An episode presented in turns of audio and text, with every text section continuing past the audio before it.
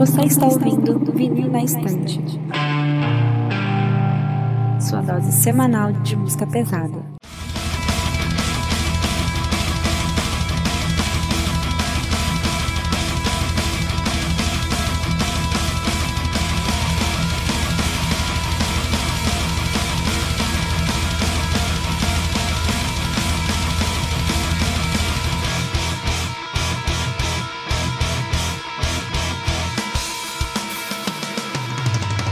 Eu sou a Kati. Eu sou o Lucas. Eu sou o Peralta. Eu sou o Taquiel. E eu sou o Sander e voltamos com mais um episódio do podcast Vinha Distante. Dessa vez para falar sobre Chill of Bottom, uma banda queridíssima da gente, né, pessoal, nossa banda de adolescência. A gente vai falar mais sobre isso daqui a pouco, mas provavelmente a banda que muitos daqui começaram a ouvir metal extremo foi pelo Chill of né? Então, vamos falar da discografia inteira da banda, comentar os álbuns, história, essas coisas que vocês já sabem, no episódio que a gente sempre faz de bandas. Acho que não tem muito o que enrolar, né? Abertura simples, bora rápido, porque acho que esse episódio tem muito algo pra falar. Então, bora logo pro episódio. Então, galera, como a gente sempre pede, é só chegar lá nas nossas redes sociais, arroba VNE Podcast, Twitter, Instagram, principalmente na Twitch, onde nós fazemos as gravações dos nossos podcasts. Então, vocês podem chegar lá, se inscrever no nosso canal, que assim vocês nos ajudam bastante. Uh, lá no YouTube, que a gente faz os reacts, vídeos de listas. E é isso aí, bora pro episódio.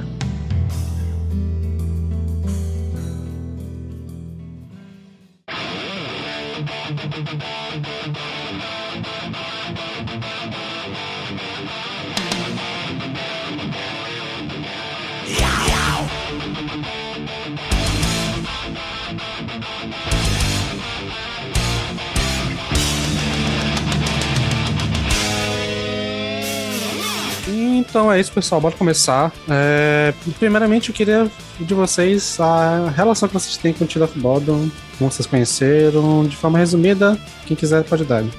Eu conheci Children of Bottom porque é, eu tinha acabado de entrar praticamente no metal extremo e eu conheci um grupo de amigos que gostava muito. Eles, inclusive, faziam, sei lá, se rolês juntos, assim. Eles tinham tipo um grupo que era fã de Children of Bottom.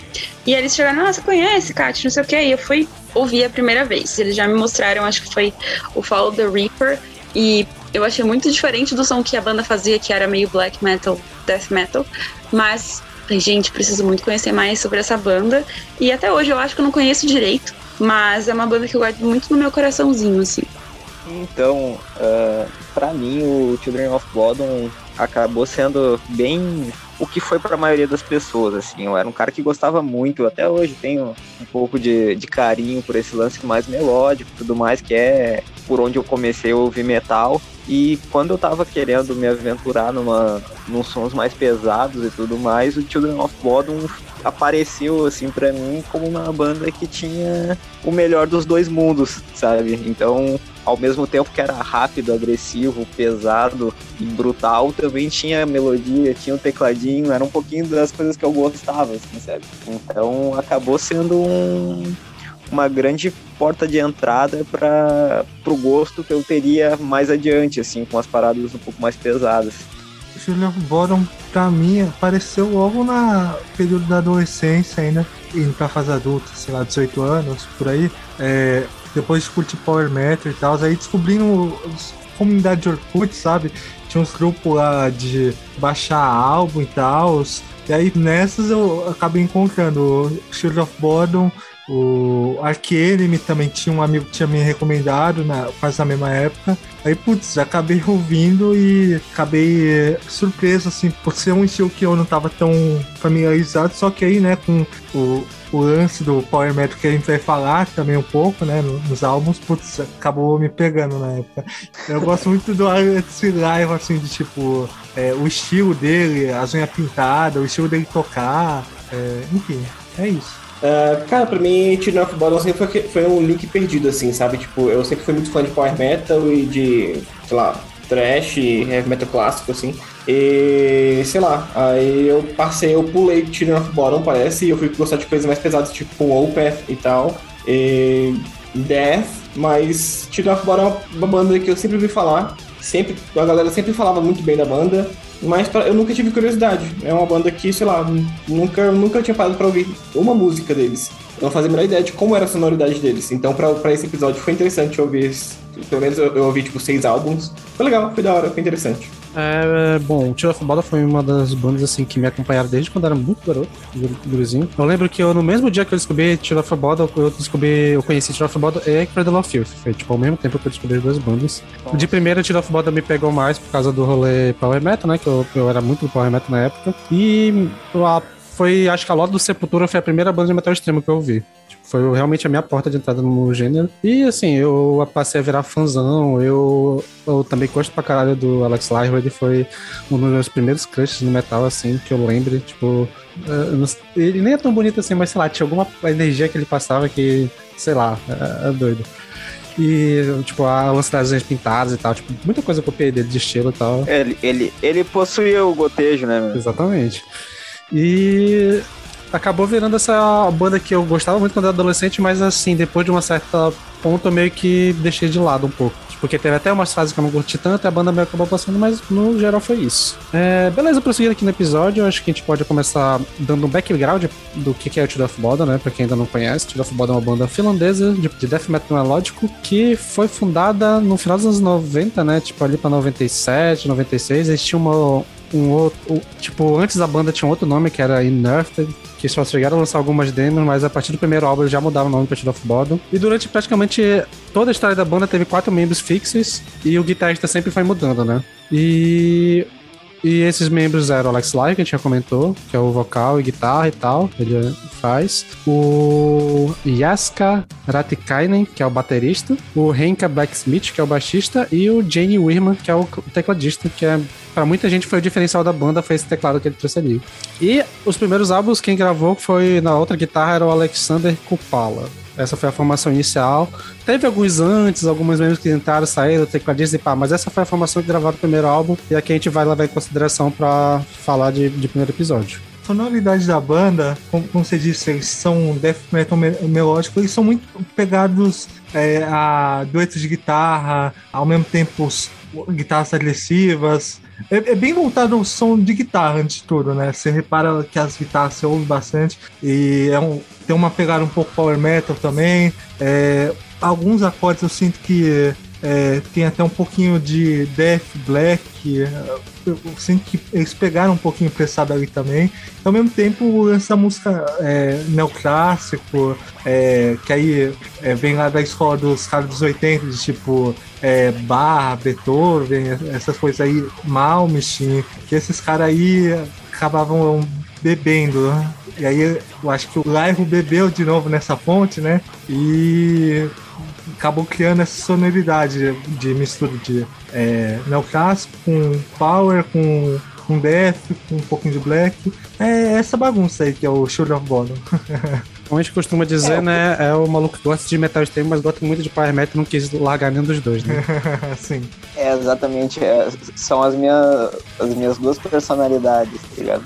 Mas assim, o, o, o, que eu acho mais curioso do, do Children of Bodom, cara, é que tem algo nos teclados da banda que é muito deles, assim, sabe? Embora, claro, a gente vai comparar o lance melódico com o power metal, só que, velho, os teclados do Children of Bodom não parecem com os das bandas de power metal em geral, assim, sabe? É algo ah, muito meio curioso, sombrio, muito né? peculiar, assim. É, exatamente, exatamente. É um, teclado, é um teclado, ao mesmo tempo que é um pouquinho épico, ele é sombrio, ele é denso, assim, eu acho muito bacana, cara. E algo que, que eu só via essa banda fazendo dessa forma, tá ligado? Ah, não, que fala da origem do nome também, que é, ah, sim, isso é bom. Que o nome da banda é veio lá de um, de um caso de assassinato que teve lá no, no rio Bodom, alguma coisa assim. Lago, Lago Bodom. Lago, Lago, isso. Lake Lago. Bodom. É, bem lembrado. É, e aí acabou. Eles acabaram adotando esse nome, as crianças do Bodom. É um caso Pode que falar. até hoje não foi selecionado, né? E tem até acho que tem um neurologia de história sobre esse caso, se eu não me engano. Se quem quiser ficar sabendo mais, procurem lá. Inclusive, o que mais tem no comentário é o pessoal falando da banda, né?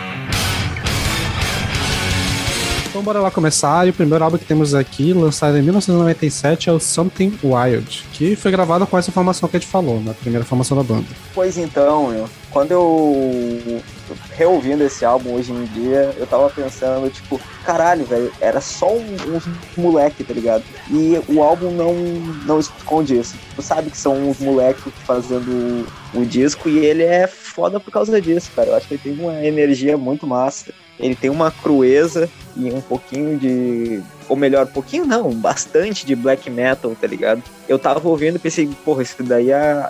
Tenho certeza que a Kat vai gostar, tá ligado? Porque ele tem um lance até meio. meio do dissection. Assim. Eu acho. É, eu dá, acho que da, sentir, tá Dissection e Darktone. Cara, tem o riff da In The Shadows que é praticamente igual ao do Transylvania Hanger, cara. É muito doido. Sim, esse nome também.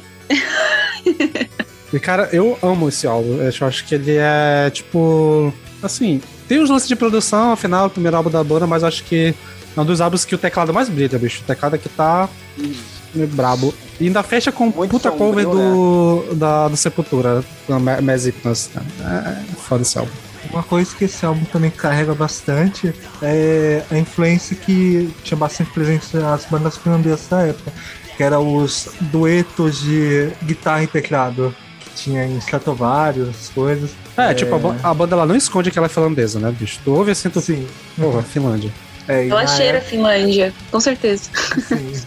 E na época, é, o dueto guitarra-teclado era o antigo dueto do, é, duas guitarras dos 80. E esse álbum, como vocês falaram, putz, é, ele soa cru assim, ele soa uma energia muito já mostrando assim o que, o que eles já, já queriam fazer assim no, na carreira, né? De tipo, é, dá pra sentir que eles que, tipo, eles são é, primeiro álbum, que eles, a energia assim de tipo, só querer fazer, até tem algumas coisas assim, de tipo, você reparando os vocais assim, de tipo, é, só até. Como, como é que é a palavra? É, quando a, não, a pessoa não tem experiência. É... Amador? É só, é só até um pouquinho amador alguns vocais, mas tipo, de um jeito bom. É, eu acho que nessa questão do vocal aqui, meio que eu não tinha muita técnica, tanto que tem letra que não dá pra entender exatamente o que ele tá gritando, né? Só tá tipo.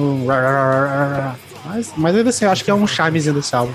Legal. Cara, assim, mano, esse álbum, pra mim, ele, comigo rola um pouco do que acontece comigo quando eu ouço, sei lá, um Kill and All da vida, tá ligado? Que é aquele álbum que é é som de piar, tá ligado? É som de piar, né? Tu, tu sente que tem aquela, aquela até inocência, assim, sabe? Tipo, ele é, ele é direto e ele não esconde isso. E eu acho que isso é muito foda, cara. Cara, é engraçado ouvir esse álbum aí, porque ele na hora me lembrou de Stratovarius. Na hora, porque, tipo, ouvindo assim, eu falei, pera, por que eu não ouvi essa banda, sabe? Tipo, por, por quê?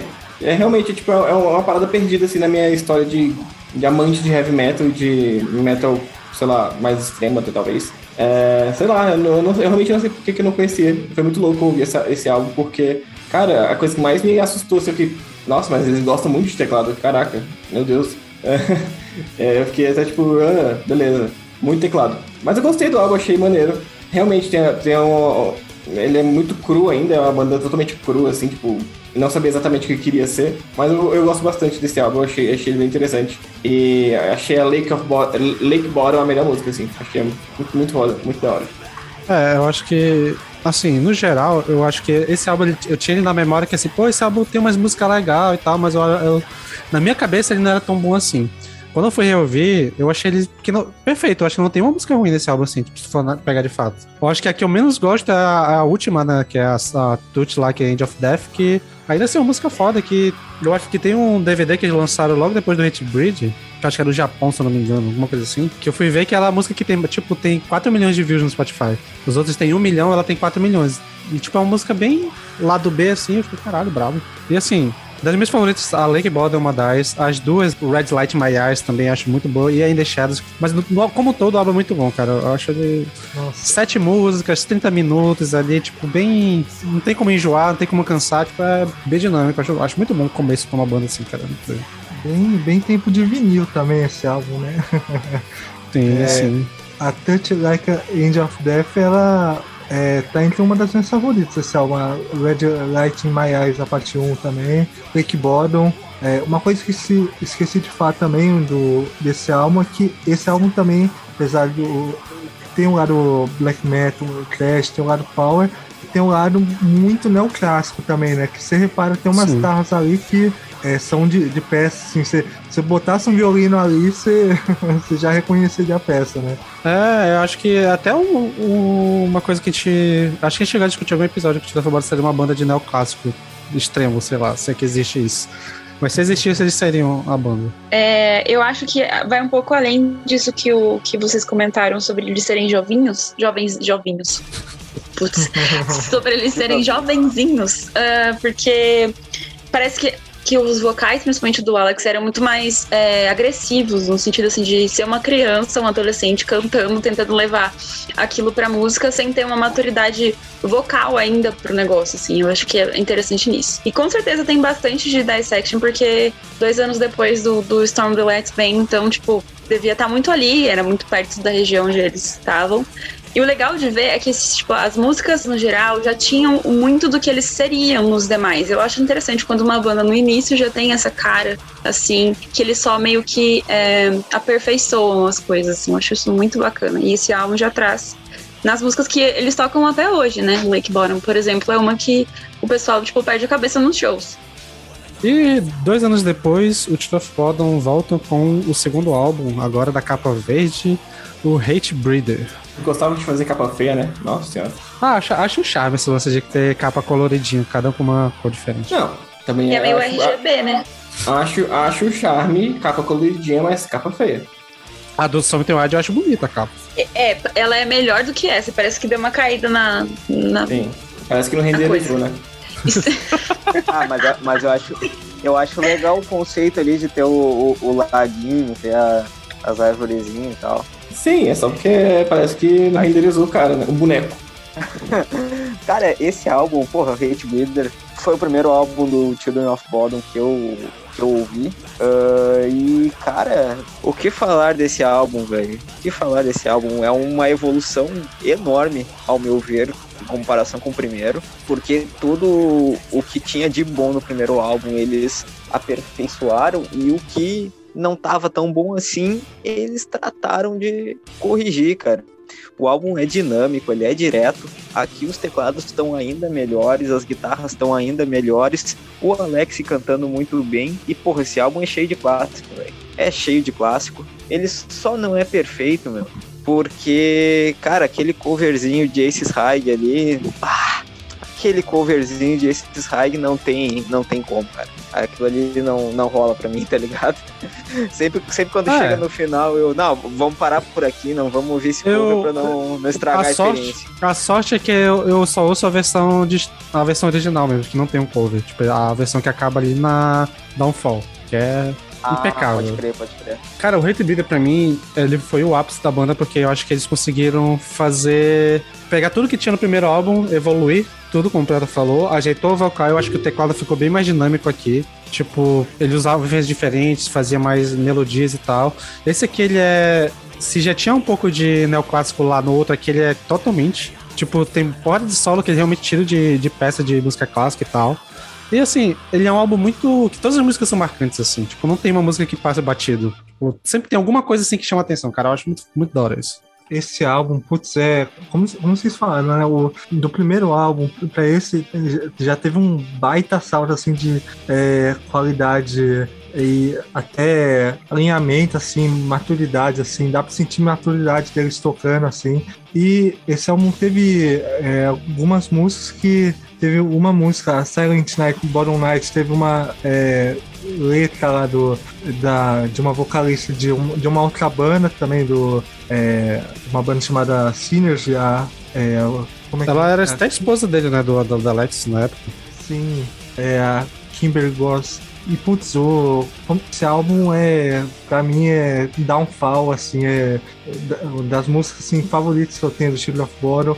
Silent Night, Bottom Night, Night, aqueles teclados e guitarras a, a milhão, putz, é.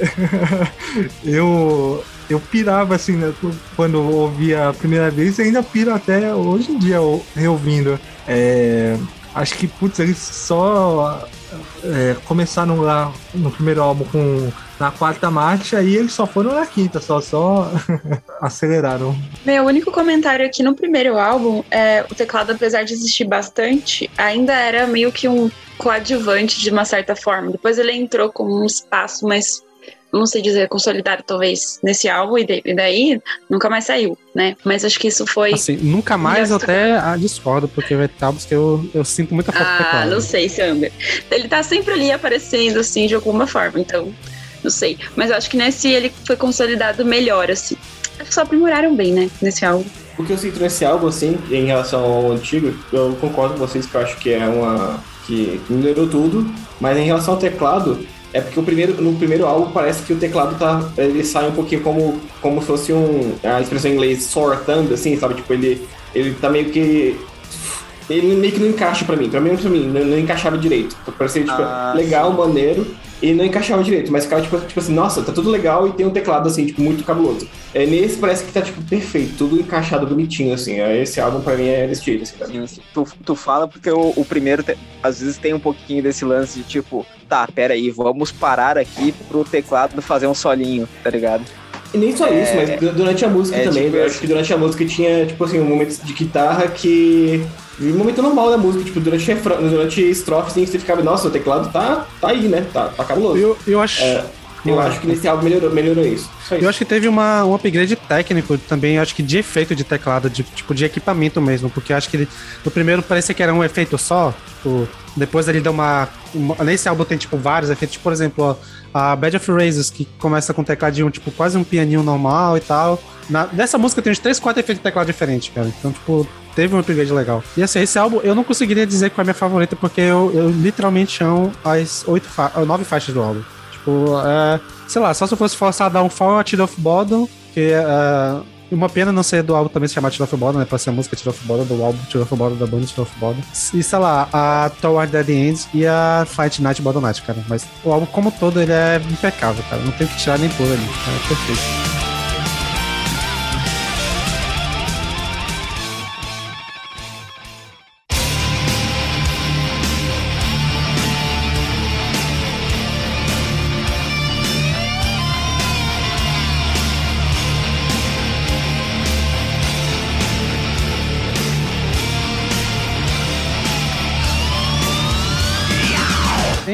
2000, o ano seguinte do Hate Breeder, a banda volta com o Follow the Reaper.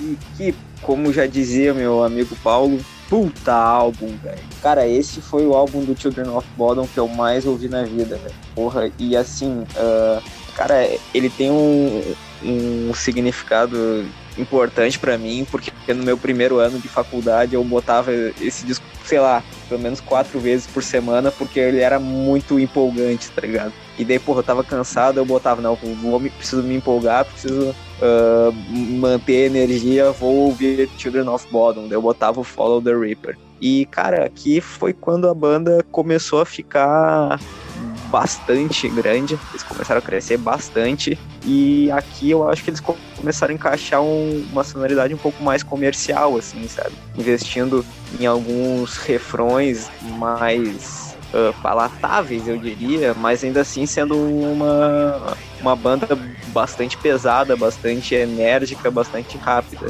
E mantendo todo o lance do teclado e tudo mais. Aqui eles só deram uma seguradinha ali com relação ao Hate Breeder, que era um álbum poderosamente intenso, tá ligado? Era intensidade o tempo inteiro. Aqui eles souberam dosar um pouquinho mais para alcançar novos públicos. É, a gente tinha falado é, do Hipótese antes, o produtor desse álbum, além da, da própria banda, foi o, também o Peter Ten, eu, eu, não sei falar o segundo nome dele. Peter Tetgren. E putz, esse álbum, assim, é, eu acho que assim como Peralta, eu acho que eu botaria ele entre os, um dos meus favoritos da banda. É, foi um dos primeiros que eu ouvi. O primeiro foi o primeirão mesmo que eu ouvi. O segundo foi esse. E, putz, é. Pra mim, só as quatro primeiras músicas, assim, já. Putz, já é. Nossa, uma sequência que é muito foda, assim. O Fall the Reaper, é, aí é, Bottom After Midnight, é, a milhão, assim, as guitarrinhas do, Shield of Decadence, assim, que Every Time I Die, que é uma das minhas músicas favoritas da banda, que eu amo o, o peso dela, assim, o, o clipe dela também, e os teclados dela, assim, e assim, sonoramente eles enfatizam ainda, continuam no, no mesmo som, enfatizando um pouquinho mais a qualidade também, o sonora, né, do... E um pouquinho, eu sinto um pouquinho mais power também esse álbum, não sei vocês. É, Eu acho que esse álbum ele dá uma focada mais em riff do que os anteriores. Os outros É. eram muito solo. Esse aqui começa a ter mais riff, que é o que vai começar a vir pros próximos álbuns. Eu acho que ele é um álbum de transição entre essa fase inicial do Children com essa fase que eu acho um pouco mais americanizada na sonoridade. Parece que eles pegam umas influências meio de no metal, metalcore e tal, tipo. Vão, dar- vão dando uma mudada um pouco na sonoridade, até pra, pra pegar um pouco mais de público. E assim, a minha opinião sobre esse álbum é que eu sempre achei ele álbum que tem músicas fantásticas, mas o álbum como um todo eu não curto. Eu, eu amo Every Time Die, eu amo Rate Me, eu amo a Mask of Sanity, a Bottle of the Midnight. Mas as outras, eu não curto tanto assim. Eu acho elas bem marromenos. Tanto que tem alguns álbuns até, tipo, da fase mais atual do Tiro of Bottle que eu prefiro ouvir como inteiro do que ele. Tipo, se eu fosse fazer um top de músicas, provavelmente Every Time I Die e Hate Me estariam lá em cima. Mas o álbum como um todo, ele pega, sei lá, um top 7 pra mim, talvez. Caralho, nossa. Ah, cara, s- sinceramente, velho, eu acho, assim, pelo menos ali até Hate Me, as sete primeiras faixas, velho, pra mim é um. Até ali é um álbum perfeito, mano. Até ali, pra mim, o nível é lá em cima. Só as últimas duas que eu não, não gosto muito, que é a. a Northern Comfort e a Kiss in the Shadows, é, né? É, eu não sou tão fã da Tear of Decadence e eu não gosto da Taste of My Sight, Sight sei lá, não sei. Eu acho ela bem mais ou menos. É, eu não, eu não gosto muito das últimas duas, mas mesmo assim, cara, porra, esse álbum, o que eu ouvi, o que eu ouvi desse álbum na minha vida, eu não, eu não posso botar ele E abaixo do. Uma coisa que eu esqueci de falar nos dois primeiros álbuns é que uma coisa também que muda muito pra cá é a bateria que dá uma segurada, porque os dois primeiros tinha muito bass beat e aquele dá uma segurada legal. Eu acho legal porque ele tem umas ele começa a ter umas técnicas bem interessantes, mas eu sinto um pouco a falta daqueles bass beats que ele metia nos primeiros álbuns. É, esse álbum eu, gostei bastante dele, mas eu prefiro o Hate Breeder ainda, eu acho. Eu não sei exatamente por quê, porque eu, eu gosto de, de, de que seja mais rifado, é, é, é uma parada que eu curto. Mas não sei, é, eu, eu gostei bastante do álbum, eu achei ele maneirinho, realmente mais rifado. Mas eu acho que o Hate Breeder tinha, tinha um pouco mais de energia do que esse álbum, sabe? Não sei. Ah, mas assim, é um puta álbum, um álbum do caralho. Eu, eu gostei pra caramba de, de ouvir ele inteiro. Ah, como não ouvi a discografia inteira, eu, eu posso dizer que ele tá num top 3, assim, mas, né? Tenho que ouvir tudo depois. Mas eu gostei bastante do álbum e acho que Bottom After Midnight é uma das melhores músicas que eu ouvi no geral, assim, do, do, do Children. É, como eu trouxe esse álbum no um dos melhores da década de 2000 e 2001, eu repito aqui. É, eu gosto muito dele, e eu discordo um pouco do Sander que eu gosto das músicas, mas entendo que tem algumas que são picos melhores do que as outras, né? Mas que pra mim, Bottom After Midnight, a própria música título, é, Every Time I Die, Taste of My Sight e Hate Me são, tipo, incríveis. As últimas Talvez a última é uma que eu nunca preste muita atenção, mas o álbum inteiro me, me fascina bastante. Eu acho que talvez essa questão deles terem se tornado mais comercial tenha sido algo que foi meio que trazido pelo Peter, assim, porque ele já tava, acho que nos Estados Unidos, então talvez tenha sido isso. Tipo, ó, acho que se vocês seguirem por esse caminho, talvez vocês vão conseguir alguma coisa. Tenha sido um redirecionamento, assim. Mas eu acho que é um álbum sem defeitos. E até a capa eu acho que ela é melhorzinha. em certos modos, mas. Mas, sei lá, não vejo defeitos nesse álbum. Ah, eu, eu, eu, acho que até esse álbum, eu, a partir, é, o álbum anterior e esse álbum já mostra também como o, o Alex Lyro ele já começa a botar o pé assim de que ele é um riff maker, né? De, ele, ele sabe fazer riffs bons. Aliás, cara, a gente tem que exaltar o, o Alex Lyro como guitarrista, velho. Pô, o cara tocava pra cacete, mano. Pra Tocava cacete. e cantava, né? Sim, acho que era o mais, ba- Sim, mais sim. maluco dele era cantar e ainda fazer o solo. Ele era o bichão mesmo, ele canta e faz o solo. Sim, meu, porra. E um bagulho que eu curtia, que eu curtia pra caralho, velho, é- era o jeitão dele de segurar a guitarra, tá ligado? E tipo, tu vai ver os lives ele tá tocando sempre com a guitarra aqui do lado, assim, eu achava, eu achava muito massa. É, a guitarra lá embaixo. Ele também ele pirava assim de subia no, nos lugares assim para tocar, pegava uma cerveja é, enquanto o, o cara tava solando pra tomar junto, tomar enquanto o outro tava solando lá. Era eu lembro de ver os DVDs do Shiver of Bottom e putz, é é diversão na certa, assim como esse álbum. Eu acho um álbum assim muito divertido. E o último álbum com a formação inicial da banda, em 2003, nós temos o Hate Crew Death Row. Cara, esse álbum ah, é o favorito do Alex Lyron. E o meu também. Recentemente. É, viu só isso. Vocês têm em comum, Lucas. Que lindo. Ah, esse ano a revista Karen, ou Kieran, não sei como é que fala essa porra. Eu não sou professor de inglês, foda-se. Ah, listou o- os 10 álbuns favoritos do Alex Lyron do pior ao melhor. E ele falou a respeito desse álbum, que foi o momento em que a banda tava no seu auge comercial, que a banda tava vendendo disco pra caralho, tava lotando show pra caralho e tudo mais. E, cara, ele é, como o Sandro já falou antes, ele é uma sequência natural do que foi feito no Follow the Reaper. Ele começa a ficar ainda mais comercial e palatável. E, cara, é um álbum muito redondinho, velho. Esse álbum é bem gostoso de ouvir. Mais um disco que ah, as faixas seguem uma, uma linha bem definida, seguem um nível bem definido, assim. Continuava sendo o auge do, do Children of Bodom e eu gosto bastante desse disco. Cara, foi, foi uma surpresa cabulosa pra mim, assim. Tipo, eu tava. Eu vi os três primeiros discos e eu fiquei tipo, pô, maneiro. Mas tem alguma coisa assim que eu tô ouvindo que não sei, tipo, eu não vou parar pra ouvir isso aqui. Não sei, eu não vou parar pra ouvir isso aqui se eu tivesse com 18 anos indo pra faculdade, o, que nem o Peraltinha, tá ligado? É, Mas Peraltinha, né? Tipo, há três anos atrás. Isso. É, Basicamente. É, pois é, e eu que ia pensando há 10 anos atrás, o Lucas de 10 anos atrás, com o primeiro ano de faculdade, ele não estaria indo pra faculdade ouvindo isso, porque eu acho os primeiros três álbuns, porque, não sei, é, não sei, alguma coisa não clicava, tá ligado? Mas quando eu botei esse álbum, na hora que eu vi já o tom de guitarra, que mudou total, eu falei, ah, é isso. Nossa, é, é- é esse álbum pra mim, cara. É, eu, eu, eu falei, eu gosto muito de estar mais rifado. Eu ainda, ainda tenho as partes bem melódicas com que a guitarra faz. Ainda tem o teclado.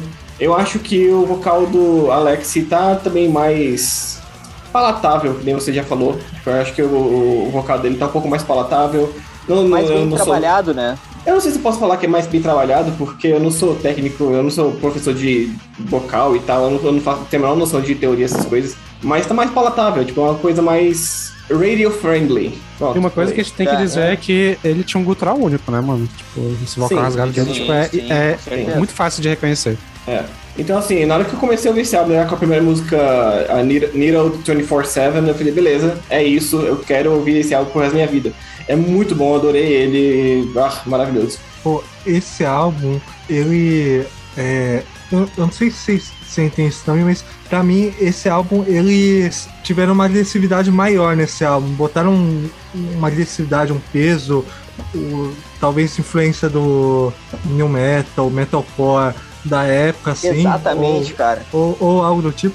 Que, putz, tem nesse álbum e que, putz, é, eles botaram na cara deles, assim, ficou muito, muito foda. Vou botar aqui, ó. Cara, o que tu Oi. falou, agora só, só completando, eu acho massa porque, tipo, ele, ele, esse álbum é pesado, os dois primeiros também são pesados, só que ele é pesado de uma forma diferente, né? É o peso Sim. dos anos 2000, esse álbum. A, a banda dá uma repaginada muito grande, assim, com relação a isso, né?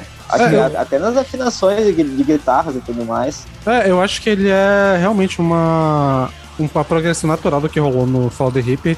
Tanto que pra mim ele é, top, meu top 2 da banda. Tipo, eu acho ele impecável esse disco, cara. É fantástico, assim. A forma como eles conseguiram trabalhar com todos esses elementos, porque ainda tem coisa antiga, conseguiram trazer esses riffs novos, a bateria tá bem mais interessante pra mim do que tava no Fall the Reaper, que eles usam mais pedal duplo, usam os blast beats aqui e ali, a guitarra tá com os riffs fora, tipo, porra, o riff da Six Pounder, aquele pá, cara, é absurdo. E fora que tem a música que foi a minha favorita da banda por muito tempo, que era a música do meu eu jovem metaleiro extremo querendo ser romântico, que era Antes do Kill, né? Que é a. Sim, a- sim. que é fantástica essa música. É um absurdo Não, boa, e, né? e outra, outra música que tem uma pegada de, até meio de trilha sonora, assim, né? É, é uma baladinha muito, muito boa, cara. Que pariu. Se é que existe balada no extremo, é aqui, aqui é uma, uma delas. Isso eu sinto que eles, é, como a gente falou do, do peso, eles também tiraram um pouco dos pés do, do black metal, né? Que eles tinham no, no começo, né? Começaram a botar mais o pé no- nesse som moderno que acabou virando para os próximos álbuns também, né? E, putz, o, o riff da Six Pounder, aquele agudinho lá que tem nela, assim, do, da palhetada subindo, putz, é um arrepio também. É, e as faixas bônus eh, tem o meu cover favorito do, do Children of Bottom, que é a Somebody Put Something in My Drink, que é do originalmente dos Ramones. A, a, a trinca inicial desse, desse álbum me conquistou cabuloso, cara. O Needled, é, Six Pounder e Chokehold, eu fiquei, porra. É, então, Needle, pra você perceber, tipo, uou, alguma coisa mudou aqui meio que drasticamente e ao mesmo tempo não. Só ficou melhor. E eu acho que, ah, sei lá, só pra destacar algo fora do que vocês disseram da música também, a capa evoluiu bastante, né, gente? Agora não tá totalmente renderizado, né? Children of Bottom aí conseguiu uma coisa. Só o título mesmo do álbum que ficou zoado, mas aí é porque não combina com a fonte da. Entrei em gráficos e, e é isso. Mas com relação ao som, cara, eu acho que ele é, é bem perceptível, assim. Eu, eu acho que ele acabou perdendo um pouco da agressividade. Talvez seja isso que o Takeo falou sobre sair um pouco do black metal. É, porque eu acho que ele perdeu isso e acabou entrando numa coisa que o tornou mais único, assim. Apesar que eu sempre achei o vocal do Alex meio meio troll, assim, meio grote... Não sei dizer, mas eu sempre tinha uma coisa assim. Troll no sentido troll, a- a- aquela coisa, não um troll de internet, mas é isso.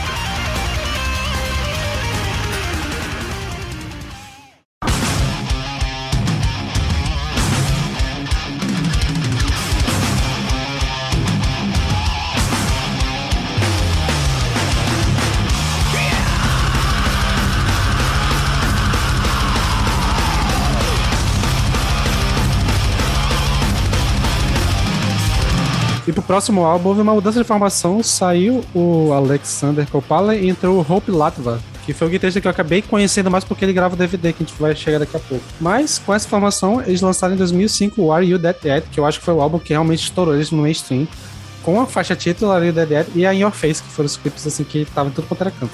Essa, apesar de ser é, a capa mais feia de toda a discografia do Ah, of eu não acho não. Cara, é feia. vai é vir feia. dois álbuns na sequência aí que as capas são absurdamente feias. Ah, mas elas têm gráficos, elas foram renderizadas. Isso aqui Mas deu acho- muito ruim. Não, mas é feio o gráfico. Esse aqui eu acho conceitual, sabe? Tipo, tem uma parada ali.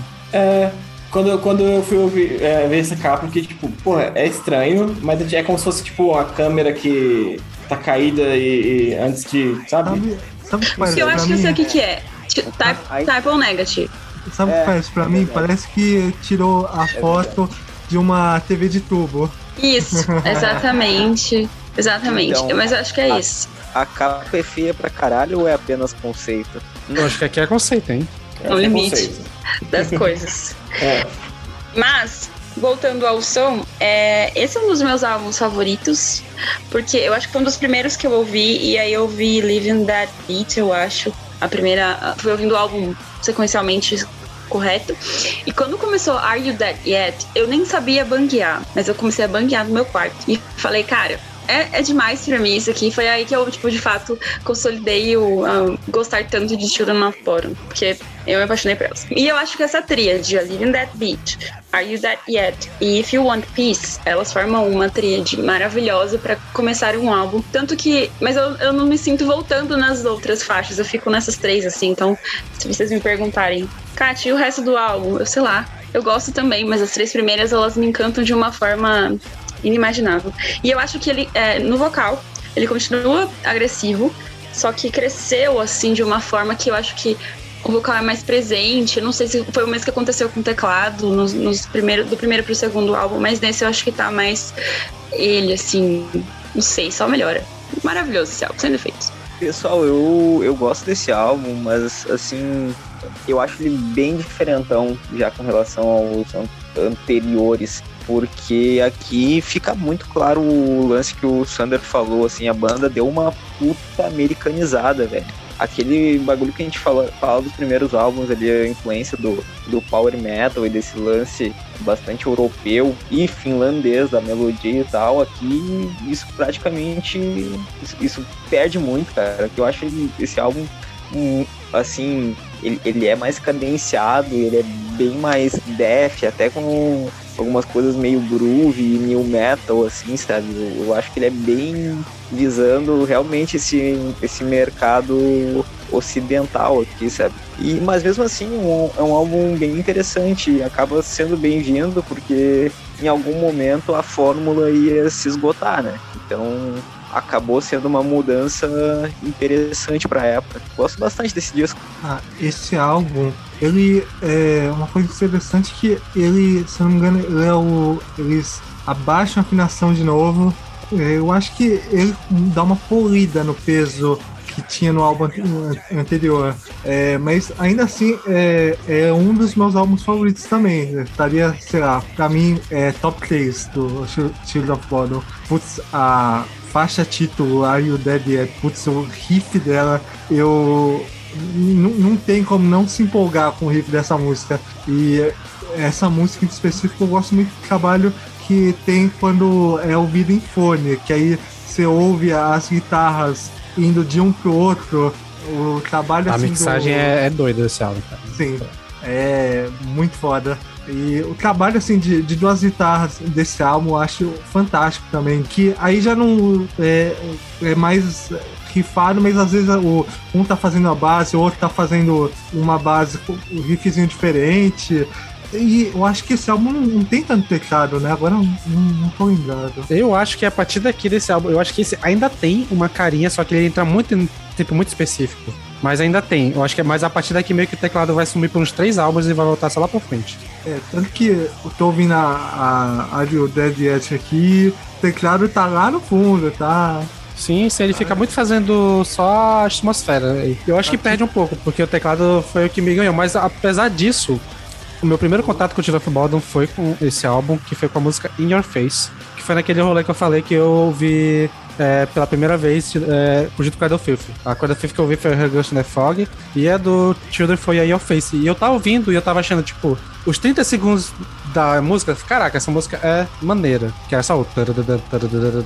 Só o riff na corda solta. A partir do momento que entra o teclado, fazendo aquele tecladinho lá, caralho, eu deitei na hora pra banda, cara. Aquele tecladinho ali foi o que me conquistou. E essa música tá uma das minhas favoritas até hoje, porque eu tenho muito apego, porque ela foi a primeira música que eu ouvi deles. Porém, quando eu ouço o álbum como todo, eu sinto essa falta do teclado. Eu acho que esse álbum é muito mais. mais direto, eu acho. Não sei. Mas ainda é legal. Eu acho que até aqui eles estão fazendo uma parada interessante, ainda tem muita música que se desfere. Tipo, o refrão da If You Want Peace, o Prepare For War, tipo, é bem marcante e tal. Tipo, tem muita música da hora aqui. Ainda, eu acho que como todo, ainda gosto dele, apesar de que aqui já é o começo que eu já começo a ficar. É, tá legal, mas tem alguma coisa aí que parece que não tá indo pra um caminho muito da hora. Ah, e é, só é, queria acrescentar também sobre o som do álbum. Eu acho que eles também tiveram, é, o Perotti falou do americanizada, eu acho que eles tiveram um pouco de influência também do, talvez de bandas da época como Devil Driver, é, umas bandas assim do tipo que é, faziam um som pesado, mas um som pesado moderno. E acho que eles tiveram alguma influência, assim, do, das bandas da época. Eu acho que até se a gente for pegar as próprias bandas de Melodeath, ali nessa época, 2005 e tal, tipo, o E-Flame estava com uma sonoridade para esse lado. Dark Tranquility também teve um álbum que foi mais ou menos assim. O Ark Enemy começou a ficar um pouco mais também nessa pegada. Então, tipo, acho que meio que foi uma coisa do movimento Melodeath das bandas mais mainstream começaram a pegar uma parada mais americanizada para tentar pegar um público maior. E foi onde saiu um bocado de álbum que é deu em números. E ganharam muitos fãs nessa época, mas deu uma mudada drástica assim, na sonoridade das bandas. Som pra estádio, né? Som pra é, cantar, né? E tal. Sim. Exa exatamente. É, uma parada que, assim que eu comecei a ouvir esse álbum, eu falei, porra, beleza, tá pesado de novo, que nem o, o, o Hate Crew. E, mas é que a gente falando, tipo, ele sempre. Eu acho que é sempre um, um, um, passinho pra cima, assim. Eu acho que nesse álbum que eu ouvi que, que diferenciou pra mim do, do Hate Crew foi que os refrões estão muito mais com cara de nu metal. Que nem o tinha falado, antes tinha uma sonoridade, tipo, mudou o tom da guitarra, e tinha uma influência de, de nu metal, de, de uma coisa assim, de metalcore, sei lá. agora eu acho que o refrão tá um cara de no metal. Tipo, porra, você ouvir Are You There Yet e tem até couro, tá ligado? Tipo, antes não tinha tipo, os coros gritando por cima assim. Uh, então eu acho que tem muito mais, tem muito mais essa influência do no metal e eu acho que é por isso que eles explodiram, cara. É impossível uma música que nem Are You There Yet não, não fazer sucesso nos Estados Unidos, tá ligado? É, tem todo. Tem todos os. O passo a passo de explodir em rádio de, de heavy metal dos Estados Unidos. É, é, é, o, é o pack perfeito do metal americano. Né? Exatamente. Sim. Eu acho que até que, que o Lucas falou do vocal, o jeito como ele transitava. Ele não fazia isso antes direito, assim. Do vocal tá num, num, num timbre, e aí ele subir pra dar um último grito. Isso é muito new metal. E ele fez muito sim, isso em Hard That Yet. Então acho e, que. É, eu concordo e eu acho que eu acho que, que além disso, fazer aquele negócio de tipo assim, tá, tá uma estrofe no, no, no tom do vocal e assim que tá terminou já tá em outro já, já começa outra estrofe em outro, em outro tom. É totalmente no metal isso, porque me lembra muito Slipknot, assim, tipo, o Slipknot tipo, tá, tá, tá cantando, aí depois já passa pro, pro outro tom e mal acabou de a, a estrofe, já tá no outro tom e já, já tá por cima, assim, sabe? É muito new metal, é muito Slipknot, é muito Disturbed, sei lá. Então, sei lá, é, é, mesmo com isso, não, é, eu gostei pra caralho desse álbum, achei do caralho, eu concordo com a, com a Kat, eu acho que essa, as três primeiras músicas são muito foda, eu gostei muito da In Your Face também, hum, eu, do resto eu não consigo lembrar muita coisa, mas do caralho, assim, eu achei, eu achei muito foda esse álbum também.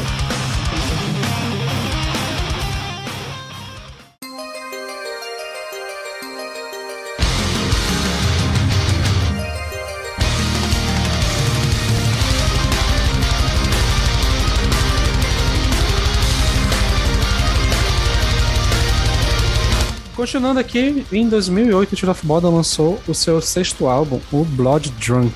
Uh, assim, vou meter a real pra vocês, assim, ó, eu lembro pouquíssimo desse disco, porque ele não tem mais no Spotify, e eu meio que esqueci dele.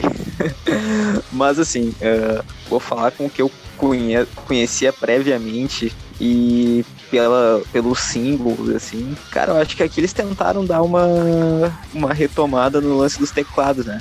Tentaram misturar essa, essa, essa pegada do, dos teclados e tudo mais com, com essa sonoridade que eles estavam fazendo desde os últimos dois álbuns. Uh, mais rifadão, mais cadenciado e tudo mais. Só que assim, eu tenho a impressão de que esse disco ele é meio Uh, não só por não ter no Spotify, só que ele é meio esquecido assim da banda, né? Ninguém comenta muito, ninguém lembra muito. E também por outra capinha. Não, a, a capa aqui ia ser horrível. Tipo, eu não consigo. Ah, tipo, tá parece que tem um Reaper ali, mas olhando assim de longe, parece que é tipo um saco de lixo dobrado com sangue. Que não dá pra diferenciar Sim, direito mano. que tem um Reaper ali. Ah, que, co que coisa mais feia, velho. Porra, não tinha nenhum artista pra fazer uma pintura bonitinha e tal. Ah, eu acho que assim, como ele alto, ele é, tipo, a, no zoom ele funciona legal, mas quando ele vira miniatura, tipo, ele fica difícil de entender o que tá acontecendo ali. Mas assim, falando do álbum, assim, eu gosto muito do início desse álbum, ele começa bem pra caralho. As quatro primeiras músicas eu acho da hora. Só que daí para baixo, só vai ter uma música interessante na última. Então tem umas 4, 5 músicas ali que são bem mais ou menos, bem genéricas e tal. Tipo, eu gosto do aspecto de ter voltado com teclado. Eu amo a faixa título, a Body Drunk, acho que ela é uma das minhas favoritas da banda. Mas praticamente ela é a única que tá acima da média por tirar futebol no álbum. Então, tipo, tem coisas legais, tem coisas que eu acho, pô, maneirinha e tal, mas no geral o álbum é bem. Sei lá, não tava, não tava legal aqui. Tipo, o caminho que eles estavam seguindo. Eles não conseguiram nem fazer essa volta e nem seguir o que eles estavam tentando antes. Ficou meio perdido, sei lá, esse álbum, não sei. É, esse álbum eu ouvi pouco, eu também acabei esquecido, eu deixei eu esquecido lá no, por não ter no Spotify também. Mas é, eu também tô de acordo nisso, que tipo, parece que eles. É, fica meio perdido o, um pouco o som, assim, tipo. É, parece uma mistura do, é, do que eles faziam lá no começo pro mais moderno que eles estavam fazendo nos dois últimos. Tentaram misturar assim, mas é, eu, eu não sei. Esse álbum eu, eu, eu lembro que eu cheguei a ouvir uma vez assim e acabei num acabou não me pegando tanto quanto os outros álbuns. Né? Eu acho que até é, eu vi, é, ouvi na primeira vez é, outros álbuns que a gente vai comentar a seguir. Os outros álbuns me pegaram mais também do que do que esse álbum. A primeira impressão, assim, pra mim, conta demais, assim, com o álbum.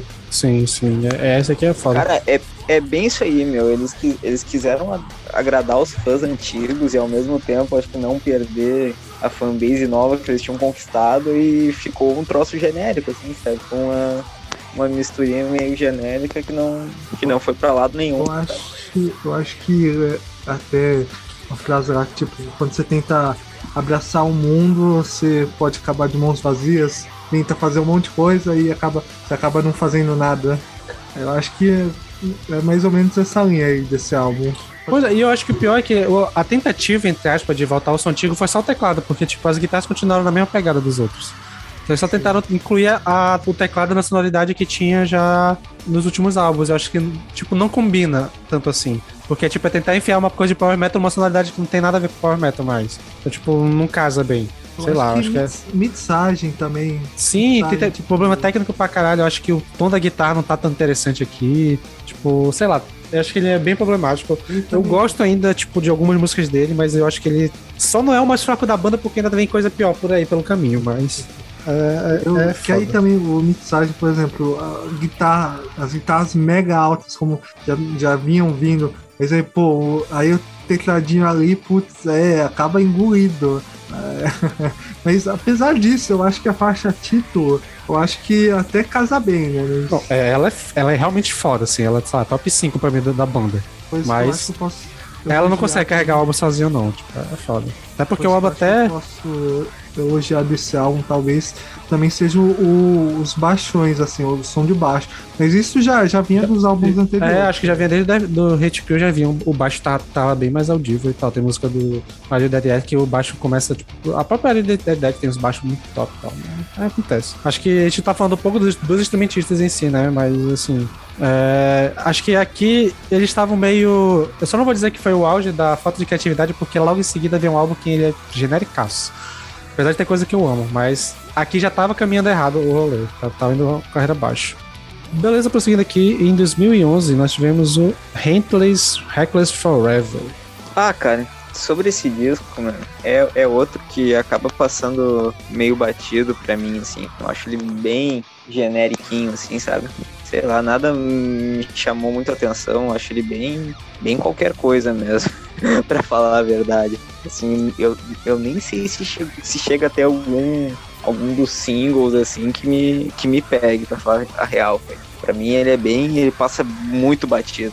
Cara, eu vou falar que o single eu me amarro, que é a primeira música, Not My Funeral, a Road Trip to Hell and Back e a Wise of Witch, que ela é uma, uma baladinha estilo Angel Don't Kill, que eu acho interessante. Mas assim, são um álbum de nove músicas em que três me chamam a atenção e as outras seis são bem genericas. Esse não tem como defender, Yes. tipo, porque aqui eles meio que tentaram refazer o, o tipo. Tiraram esse meio que volta de raiz e tentaram fazer a sonoridade mais ali anos 2000 deles. Só que Uhum. sem criatividade, sei lá, não sei. Cara, e assim, o, o próprio Alex não. Esse é o, é o, o disco que ele menos gosta da banda, assim? Ele, ele mesmo fala que ah, parecia que, que estavam meio perdidos, assim, porque o álbum tem bons riffs, mas é tudo meio desconexo, assim, sabe? São, são algumas ideias, assim, mas nada compõe realmente uma música uma sonoridade bem definida, então é um disco completamente jogado ao vento, assim, sabe? Pô, é, esse álbum, apesar do antecessor, é, ouvi a primeira vez semana e, putz, eu, eu até que não, não achei ele tão fraco assim, né? Eu até go- gostei de algumas coisas. O, a Not My Funeral mesmo, que o Sander citou, a, a Shovel Knockout, o, o baixo com batera dela, eu, eu me amarrei demais. Teve, teve coisa assim que eu gostei de- desse álbum. Só não tive muito tempo de absorver, né? Mas eu. É, comparado ao álbum antecessor, eu achei um, um, pouco, um pouco melhor, mas ainda assim é. Dá, dá pra reparar que eles eh, já estavam no. Talvez no, no limite, né? De, É. Eu acho que esse disco é um disco de engano. E eu lembro que esse foi o primeiro disco que eu acompanhei o lançamento da banda. Né? Eu comecei a ouvir a banda em 2010, final de 2010 e 2011. Esse foi o primeiro álbum que eu acompanhei o lançamento e, tipo, os singles eu tava amarradaço quando saiu. Eu lembro até quando a primeira vez que eu ouvi o álbum, eu ouvi as três primeiras músicas e fiquei, caralho, esse álbum vai ser foda. Só que a partir daí pra baixo, eu só tipo, caralho, que isso, que isso. Pô, esse álbum tem, chega até ter Blast Beat, que eu gostei dessa mudança, voltar umas paradas assim e tal, mas não segura, cara. É quatro músicas de, de, seis, de nove. Então, tipo, mais, menos da, met, mais da metade do álbum, pra mim, é fraco, não é nem genérico, eu acho fraco mesmo. Não tem como não. Então, prosseguindo aqui, em 2013 a banda lança o Halo of Blood, que foi uma tentativa, e eu acho que agora sim, suce com sucesso de voltar um pouco às origens. E é um álbum que eu acho criativo pra caralho. Acho que todo o que eles foram de genérico nos últimos dois, eles conseguiram trazer aqui. E eu gosto dele que eu tenho ele físico. Ó, tenho ele aqui, brabíssimo. O, o mesmo na época do lançamento. E aparentemente eu não sou o único que acha esse álbum bom, porque eu fui ver aqui no Metallon. E ele tem a quarta melhor nota. Ele tá até com nota maior do que Ari Diet, do que Blood Drunk, do que a porra toda.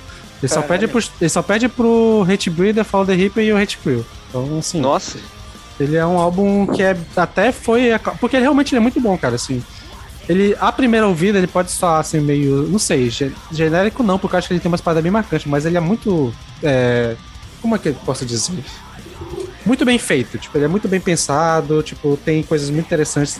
As ideias são legais, não tem música genericona como tinha nos outros. Acho que essa volta pra uma parada um pouco mais pesada, bem mais melódico do que os anteriores, só que sem casando direito o teclado e tal. Acho muito é, bom esse álbum.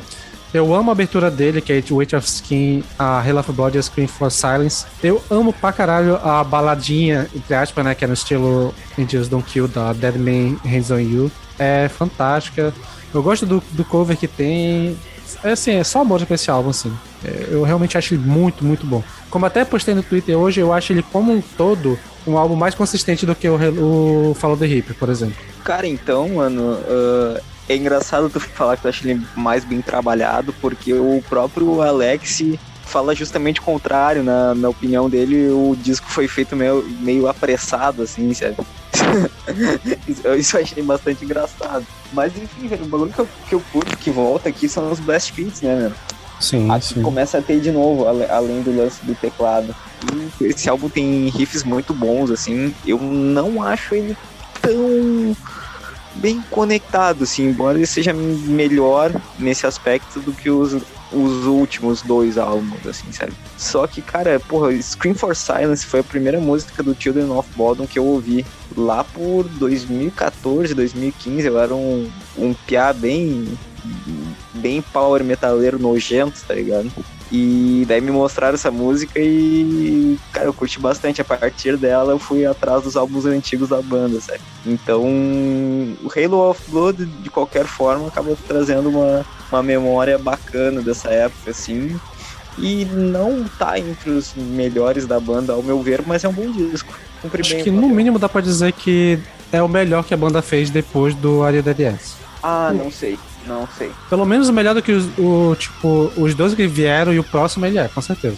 Ah, daí sim, daí sim. Pô, esse álbum, eu preciso, eu preciso botar em consideração que o, o Shield of Bodom, depois de 2010, 2012 pra frente, eu acabei não ouvindo, é, não acompanhando tanto os lançamentos. É, esse álbum, ouvindo ele pela primeira vez, para mim foi uma uma boa surpresa também. Foi o do, dos álbuns mais recentes, pra mim foi uma baita surpresa, assim, de que tem é, eu sinto esse eles ressuscitando esse som lá do as origens dele, só que bem arranjado, né? Bem, bem produzido também. Agora, apesar das guitarras ainda serem na cara, já não estão tão na cara quanto, por exemplo, os álbuns anteriores ou até o Are You Dead Yet, ouvindo assim, é a primeira vez, tem riffs assim muito, muito bons é, esse álbum inteiro. Eu, eu, acabei não me apegando a, a nomes ainda, porque eu, é muito recente para mim,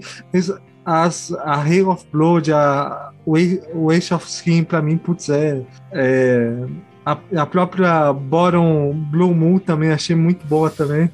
é, enfim, esse álbum é um álbum que com certeza assim, eu, eu ainda vou ouvir de novo, vou ouvir mais um pouco. Aí a capa desse álbum eu acho bem bonita. Não, essa eu acho bonitaça. Isso aqui eu acho lindona. Aliás, é uma das mais bonitas da banda. Né? Eu acho que o, o toque do logo vermelho com o fundo branco fica, fica top. Uhum, fica bonita. Né? Até o Peralta, que é, que é gremista, gostou da capa colorada aí. Olha só. É, eu só não entendi o conceito. A maior parte do negócio é branco e é Halo of Blood, mas, mas enfim. Acho que o Finlândia, tá sendo. Finlândia, neve. É. Finlândia, neve. Mas, enfim, puta álbum. Eu acho que pra quem deixou passar esse álbum batido, pega pra ouvir, porque ele é muito, muito, muito bom. Sim. E- No meu ranking e- pessoal, ele é top 4, talvez. Talvez, talvez até top 3 da banda. É, eu realmente adoro esse álbum. E eu acho que a partir desse álbum, o Children of Bodom volta a, a ficar estável também, né? No- Sim. a lançar álbuns é, que, pelo menos assim, os três últimos álbuns, eu, putz, eu achei maravilhosos. Ah, então, vai ter uma, um tro- tropecinho aí, mas eu acho que dá pra dizer que também esse é o primeiro, é o álbum meio que vai dar pra separar a terceira fase do Children, né? Que teve a primeira fase, a clássica, a fase meio americanizada, é que eles tentam voltar trazendo um pouco dos dois, mas tentam trazer bem mais melodia do que eles traziam antes. Então, tipo, a partir daqui eles tentam dar essa volta na melodia. E eu acho que eles começaram essa volta muito bem. E terminaram também muito bem. Mas tem um tropeço ali no meio que a gente vai comentar agora.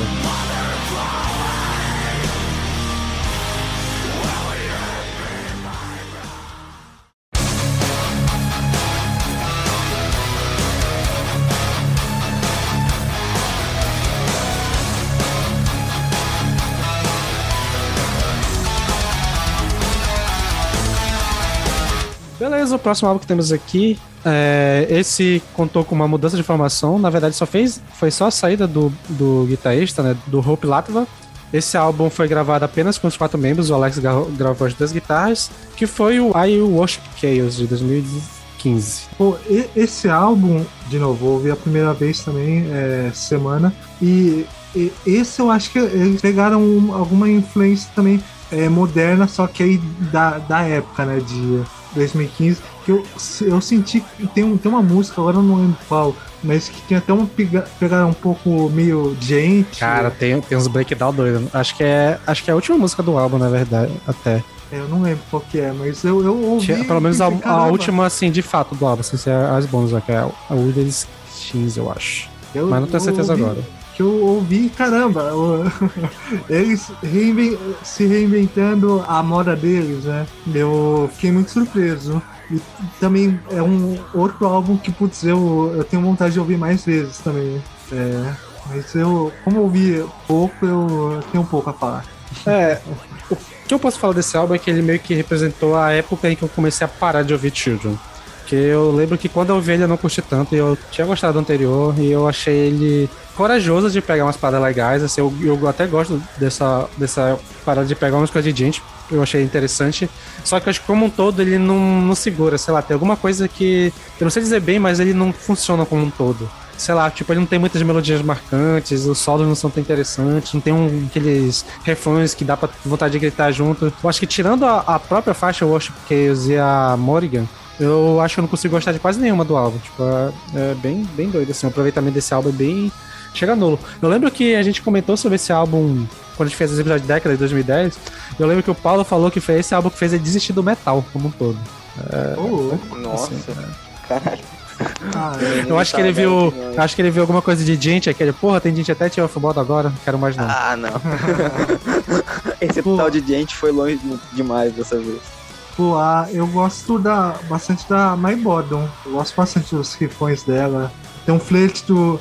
Até um pouquinho de gente com o estilão é, death é, melódico com, do Children of que eu acho que casou bem. Cara, então. ah, primeiro eu quero elogiar a capa. Eu gosto da capa desse disco, cara. Douradão, assim. Acho bem bonito. Ah, e teve o hype de pegar uma cor de novo, né? Uma cor inteira e tal, uma cor primária. Sim, Então, achei, achei- a capa me pegou, pena que o álbum não me pegou assim, mas a capa pegou legal. Tava Pois faltando é. amarelo também no, no conjunto de cores deles. É verdade. Mas assim, eu acho. Cara, bem pelo que o, o Sander falou, assim. ah, a audição desse disco, ele tem alguns momentos em, em que tu pega e pensa, tipo, nossa, caralho, isso aqui ficou interessante. Só que ele não, ele não segura a atenção, sabe? Tu vai em, em, em momentos esparsos, assim, impressionar, uh, curtir, só que logo tu esquece e continua fazendo o que tu tá fazendo, sabe? Sabe qual Ele é? é Esse álbum tem uma puta cara de EP. É, pois é, pois é. Pode, pode ser que seja isso. Ele- quando viram um EP que eles tentaram, sei lá, esticar. Só que, enfim, tipo, tem coisas legais, só que o, a raiz do Children of Bodom, que é essa, esses riffs absurdos, o teclado, a melodia, que é um troço próprio deles, não tem. Não, não tá destacado, sabe? Quer dizer, eles trouxeram coisas novas, só que eles pecaram justamente no ponto que é o que é deles, tá ligado? O, o ponto que é o Children of Bodom. Então, sei lá, esse disco acaba não rolando pra mim. assim. E eu falo até que rolê do EP porque eu acho que, tipo, se ele fosse menor, ele seria mais interessante. Se ele fosse, tipo, se a gente pegasse umas 6, 7 músicas e trabalhassem elas, ia ser legal. Não fazer 10, eu acho que até, ele é até mais longo do que o- os álbuns do Tio normalmente são. Quer dizer, esse álbum é 40, 45 minutos. Normalmente ele faz álbum de 30 a 35. Então, tipo, ele é, soa mais cansativo mesmo, tipo, sei lá, é, é- é triste. Eu acho que esse momento também da banda, como um todo, foi meio que a momento de queda deles total, que eles sumiram do mainstream. Os shows eles tinham perdido um pouco de qualidade, a, a voz do Lyra ao vivo tava meio capenga e tal. Tipo, até eles voltarem com o Hexed, teve uma fase ali, esses três anos que seguiram, que a banda ficou meio perdida, que tinha muita gente achava que a banda tava acabando já, que, tipo, é, foi aí que eles estavam vindo numa, pra muita gente, uma curva, de- uma ladeira abaixo e, e esse álbum foi meio que o ápice, tanto que ele, ele é de longe o mais odiado dos fãs. né, dele. É que a, a década de 10 pro Shield of Bodom é, foi, acho que pros fãs, assim, tal, talvez por eh, nostalgia, por apego ao que eles mostraram antes, ou sei lá, o, é, e um, um monte de coisa junto, né, de problema também, de banda também, de ego, essas coisas, é, acho que acabou é, pesando um, pouco, né? Porque o Shield of Bodom, é, assim, nos, nessa última década, eu, eu, eu lembro de ter ouvido pouco falar deles, conforme os anos passando, né? Outras bandas, assim, que, que surgiram na mesma época, eu ouvia falar mais do que, do que eles. É. Ah, eu acho que foi um momento de declínio do gênero como um todo, que eu acho que tirando o Arcanime, quase todas as bandas de death metal melódico sumiram um pouco do radar. Então, tipo, acabou acontecendo mesmo com eles. E acho que as decadências também do, do, das ondas as musicais e tal, acho que também afeta também os próprios músicos, né? De é, inspiração, bloqueio criativo, essas coisas. Não, e, e fora que eh, foi uma sequência que eles fizeram de quatro álbuns que eram um álbum a cada dois anos. Então, tipo, tava muito a toque de caixa a produção. Pode ter afetado também. E, tipo, aqui já, aqui já dava pra ver que a relação entre os membros da banda já não tava legal. Tanto que eles, tipo, tiraram o guitarrista e não botaram ninguém no lugar. Ficaram só os quatro lá e, tipo, tu conseguia ver ao vivo que a banda não tinha aquela química de antes, parece que eles estavam meio separados e tal. Inclusive, eu esqueci de falar, né, que teve o, o DVD e o disco de covers, que eu acho que dava pra ter comentado também, mas só agora foda-se. Mas eu amo aquele DVD, que é o, o de 2007, eu acho, 2008, que é o Love em Estocolmo. Ele é o DVD de metal que eu mais ouvi na minha vida. Tipo, eu sei de qual aquela porra. E é, acho muito da hora de botarem um carro lá no meio do palco lá. É, ele sobe no meio do. em cima do carro. Pô, ele toca dentro do carro, lá no volante com a guitarra lá. Cara, é muito da hora aquele, aquele DVD é foda. Dominique Toretto, Black Metal. Ou melhor, Death Metal. E seguindo aqui, quatro anos depois eles lançaram um álbum, agora contando com um novo membro, o Daniel Freeberg na guitarra, e com essa formação em 2019 eles lançaram o Hexed. Então, cara, quando esse álbum saiu, f- é engraçado porque, tipo, tá, beleza, esse é um álbum novo do Children of Bodom. E eu fiquei tipo, que? Essa banda ainda existe? Sabe? e daí eu fui ouvir e pensei, caralho, meu, eles existem e eles voltaram a fazer um puta álbum bom, cara. Eu gosto muito desse álbum, velho. Algo nele, assim, ah, tem uma energia revigorante, assim, sabe? Parece que eles estavam com com aquela pilha, aquela, aquela gana de volta, assim. O, o tempo parado fez bem pra banda e, porra, aqui tem, tem velocidade, tem refrãozão, tem teclado, tem tudo que a gente gosta no Children of Bodom e, porra, foi um puta álbum pra encerrar a discografia da banda, sabe? E eu acho que nem só o tempo parado, mas a entrada do Daniel deu uma. Pelo menos na guitarra, eu sinto que deu uma, uma pegada melhor. Tanto que a banda acabou um pouco depois desse álbum, então eu imagino que a, a, o clima inteiro não teria, devia estar tão legal. Mas os dois guitarristas estavam muito afinados nesse álbum, cara. Tipo, caras estavam muito. Sim, sim. Esse álbum, eu.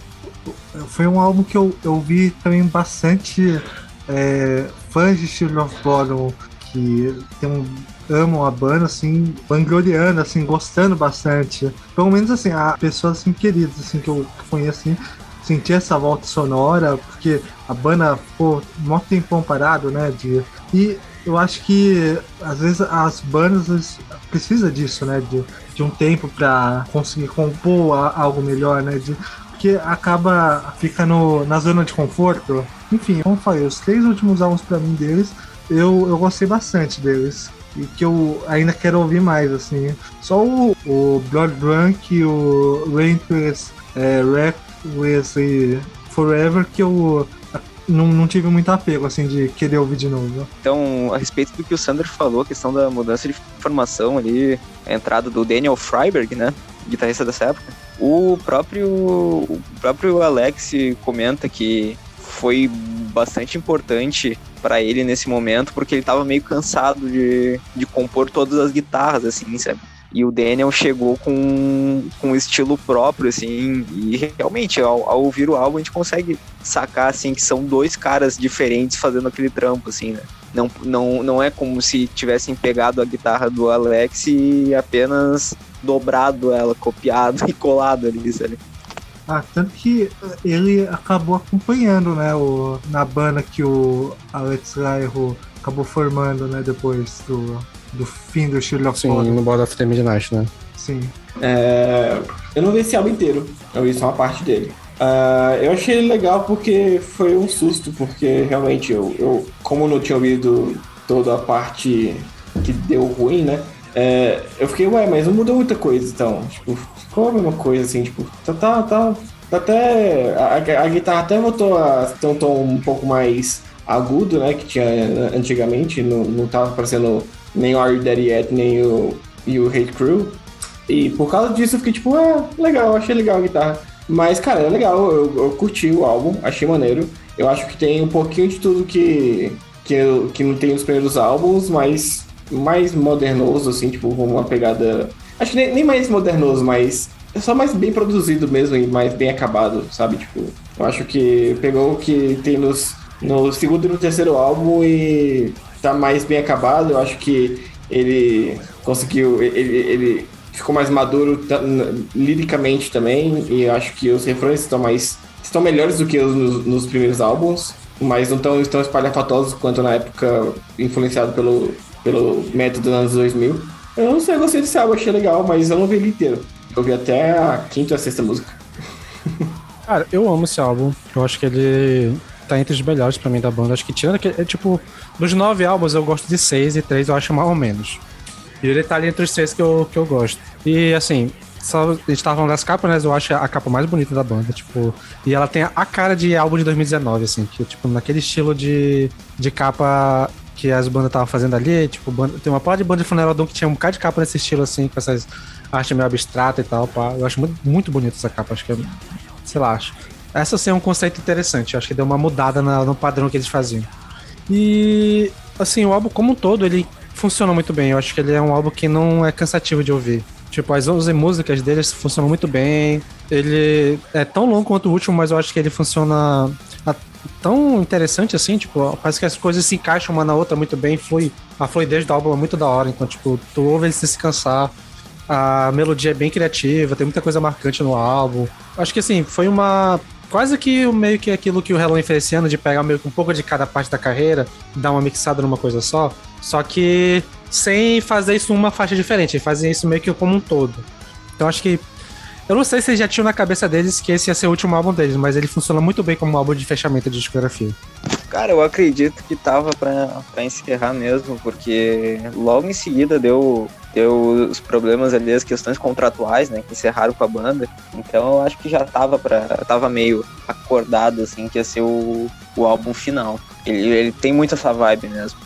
Eu, já, eu não gosto muito dessa capa, eu acho que ela tem cara de fim, assim mesmo, então. Aí fim, daí já emenda nas coisas do. É, eu, não- eu não gosto dela, particularmente. Me dá um- uma sensação ruim. Mas não deixa de ser uma capa bonita.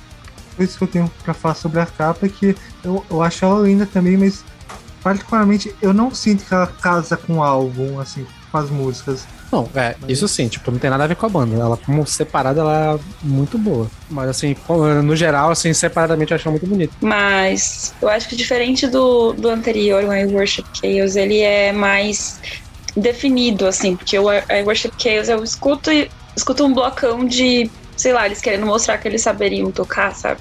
Enquanto nesse foi, pareceu que foi muito mais feeling, assim. Talvez tenha sido essa coisa de, ah, a gente tá realmente acabando, então vamos dar o melhor nisso aqui. É, claro, o novo guitarrista também facilitou essa, essas nuances serem mais, mais perceptíveis.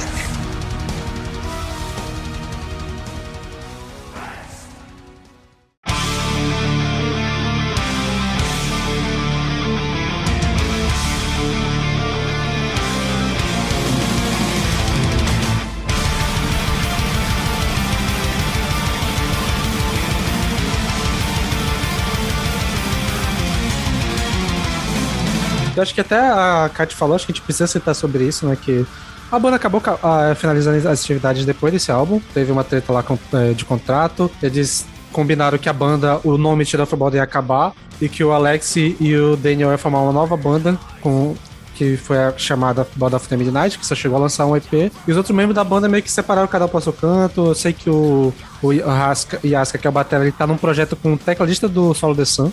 Eles vão até lançar um álbum mês que vem, que é o Mercury Circle. E os outros eu não faço ideia. E eu sinto falta principalmente do Irma, porque eu acho ele um tecladista foda. Ele acho que talvez seja meu tecladista favorito. E até onde eu sei não tá fazendo mais nada. Então eu queria que você que ele lançasse, trabalhasse outros materiais. E a banda nunca mais deve voltar, porque infelizmente o Alex Style faleceu ano passado. Foi ano passado, mas foi divulgado no início desse ano, né? Então, é, infelizmente foi uma perda. A gente já tava querendo fazer esse episódio desde aquela época, só que a gente não tava querendo dar uma de urubu de falar do cara na época que ele morreu para pegar pegar view e tal. Gente esperou dar um tempo, baixar um pouco a poeira pra falar, até porque pra gente também não tava muito na vibe de fazer alguma coisa assim, ia ser bem mais emotivo o episódio se fizesse lá na época. Aqui dá pra gente fazer de uma, de uma visão mais legal. E assim, é uma pena que tenha acabado da, da forma que acabou, mas eu acho que esse fechamento foi interessante. Esse último álbum veio pra deixar um gosto de, caralho, ele realmente sabia o que eles estavam fazendo. Ainda podia render mais, mas já que acabou, acabou em cima. Então é bom, é bom essa sensação de que eles conseguiram entregar uma parada legal de finalizar o álbum, finalizar a banda. Ah, cara, ah, cara, com certeza, velho. E assim, sobre a, a, possibilidade de da banda retornar algum dia, isso para mim é delírio, assim, não faz o menor sentido, sabe? Algo que não pode acontecer sem o Alex não, não tem sentido porque ele era o, a cara e a alma da banda, né? Não tem, não tem o que dizer a respeito disso. E assim, também é, é bom te falar do, do EP que o Bottom After Midnight lançou esse ano, né? Sim, sim. E que também é muito bom, cara. É, também é muito bom e ele dá um, um apertinho no coração, assim, que a gente pensa, tipo, porra, podia sair tanta coisa dali, sabe? Podia sair sim. tanta coisa legal. Sim, aquela volta pegada meio black metal do primeiro álbum, só com uma produção interessante, com timbre de guitarra e bateria legal. Só não tem um teclado, mas assim, não faz falta, porque a, o resto ficou tão legal que, que não pegou, mas realmente é uma pena. Tipo, ele ele dá esse aperto e até a gente falando logo no primeiro álbum que tinha influência do Dissection, nesse EP eles fizeram cover da Why Dead, Why Dead in, the Sly, né? Então, tipo, meio que acaba fechando tudo mesmo. Mas é, é foda. É um aperto eu acho, foda. Eu acho que até o, a capa lembra, não sei porquê, mas me remete muito ao primeiro do Steel of Bottom, né? O vermelhão, Uhum. É, é poss possivelmente foi a intenção mesmo, cara. Possivelmente foi a intenção mesmo. Mas eu, eu acho que o, esses últimos lançamentos, o Etsid e o, Bottom of Midnight, mostram muito o, o que o Alex Lairo é, era como músico, né? Que é esse é, som sem, é, cheio de energia, riffs que putz, te embalam de um jeito assim que te botam a mil assim, os vocais assim que é, que nossa te dão um ânimo assim que acho que todo todo fã de Shield of Bottom assim acaba tendo um gostinho no coração.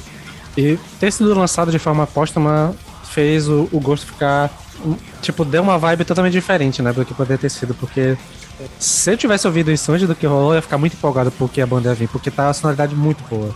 Tipo, dá pra empolgar muito, mas tu ouvir depois, você fica, caralho, olha o que a gente tá perdendo, bicho. É foda. Eu não consigo, depois disso, não consigo ouvir Children of Bottom com a mesma. eu não sei dizer a palavra assim, mas eu não consigo ouvir da mesma forma. Eu até nem ouço mais direito, só as que eu gosto muito, porque ainda mais depois de ter ouvido o EP e ter chegado naquele cover de Dissection que eu pensei que. Falei, ainda bem que, tipo, sei lá, Imagina eu tivesse ouvido aquilo e pensado, caramba, no próximo, quando rolar show disso, eu vou ouvir. E não ia, nossa, ia ser mais dilacerador pro meu coração que já precisa aguentar a não existência do Dissection mais. Então, tipo, ah, não sei. Eu sempre entro numa bad vibe com isso, gente, desculpa. Eu, eu acho que o meu lance de, de luto na época foi o inverso. Que foi a mesma coisa com o Dematis, que tipo, eu peguei pra ouvir um monte assim até, até dissecar. Não, e foi uma morte foi impactante pra caralho. Eu fiquei muito na bad, né? Porque, porque essa notícia. Foi logo no início do ano, acho que foi dia 2, né? Dia 2, dia 3 de janeiro, alguma coisa assim. Sim, é. sim. Uhum. Caralho, e tipo, como eu falei no início, né? Ele foi um tipo, uma das minhas primeiras referências de, de rockstar, metaleragem assim. Tipo, que realmente eu falei, ele foi o meu primeiro crush do metal. Tipo, eu fazia coisas que ele fazia, tipo, se eu um dia tentei ser músico, boa parte foi a influência dele também. Então, tipo, realmente é, é foda. É inegável que o Alex Laiho, ele inegavelmente foi uma referência como guitarrista de metal dos anos 2000. É, assim como ao lado de Kiko Oreiro, o, os caras lá do Dragon Force, é, quem, quem foi da minha geração assim de ver o YouTube lá no começo via lá o, os caras lá da Finlândia, lá, o Jani, enfim, o Alex Rairo na, naqueles vídeos lá de guitarra lá, do japonês lá do Guitar World e tal. É, vídeos que marcaram muito, muitas pessoas, assim, até pra tocar guitarra também. Sim, sim. Pois é, cara, o, o Alex ele tinha muito esse lance meio rockstar, né? Ele tinha essa, essa pegada, assim, tanto no, na atitude, na, na forma de se vestir e tal, e foi Cara, foi, pegou muito de surpresa, né? Porque eu não sabia que ele tava doente, nem nada disso, assim, sabe? Uh, eu sabia que ele tava pra, pra lançar coisa com a, com a, banda nova e tal, e de repente um dia eu acordo, pá, Alex Lyron morreu. Ainda mais sendo um cara super jovem, né? Ele tinha uma. Ainda teria muitos e muitos anos de carreira e de vida pela frente, sabe? Acho que foi uma coisa muito particular, porque, tipo, das homenagens que os outros artistas prestaram para eles, ele também mostrava muito do choque deles, né, com relação a isso. Pelo menos foi o que eu vi, inclusive do Peter, que era o único deles que eu seguia. É, e eu, eu acho que ultrapassou, assim, também, porque o Alex Lyro era a cara que aparecia naquelas páginas de memes de metal. Tipo, às vezes ele aparecia como uma influência, as pessoas exaltando e tal, só usando a cara dele, às vezes aparecia comparando ele com a Avril Lavigne do tipo que eu preciso ficar, gente.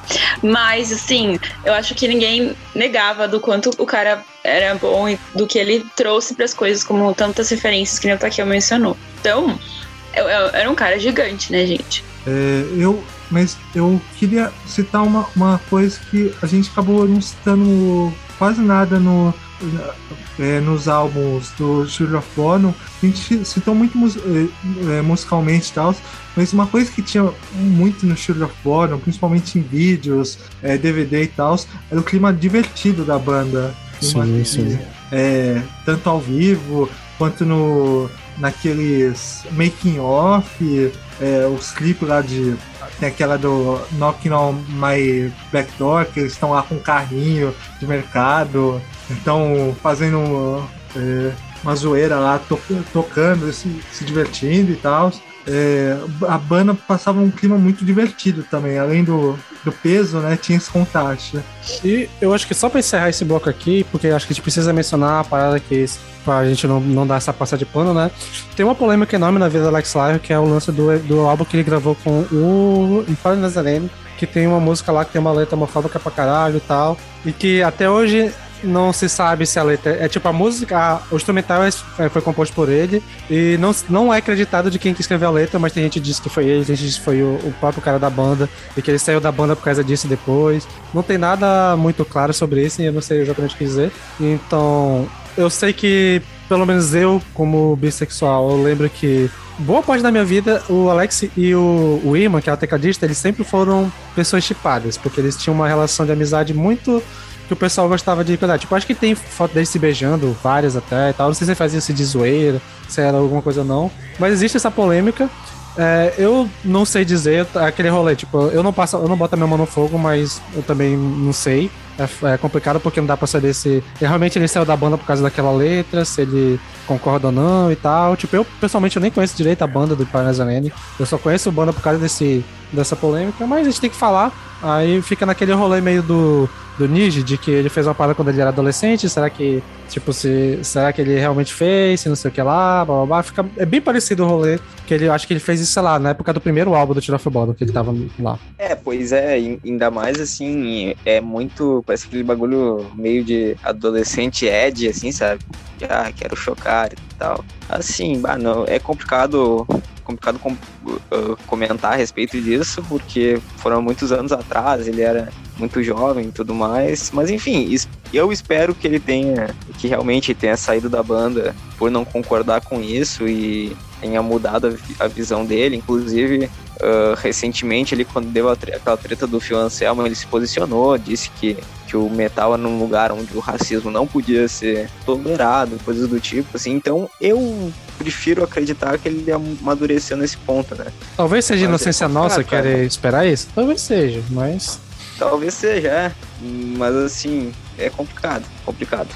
Eu tomo a acreditar que é isso de maturidade mesmo. É porque, às vezes, para, parando pra lembrar, assim, às vezes a gente, quando jovem, acaba falando umas besteiras que, bem no, hoje em dia, a gente pensa assim, putz, ai, mano, é.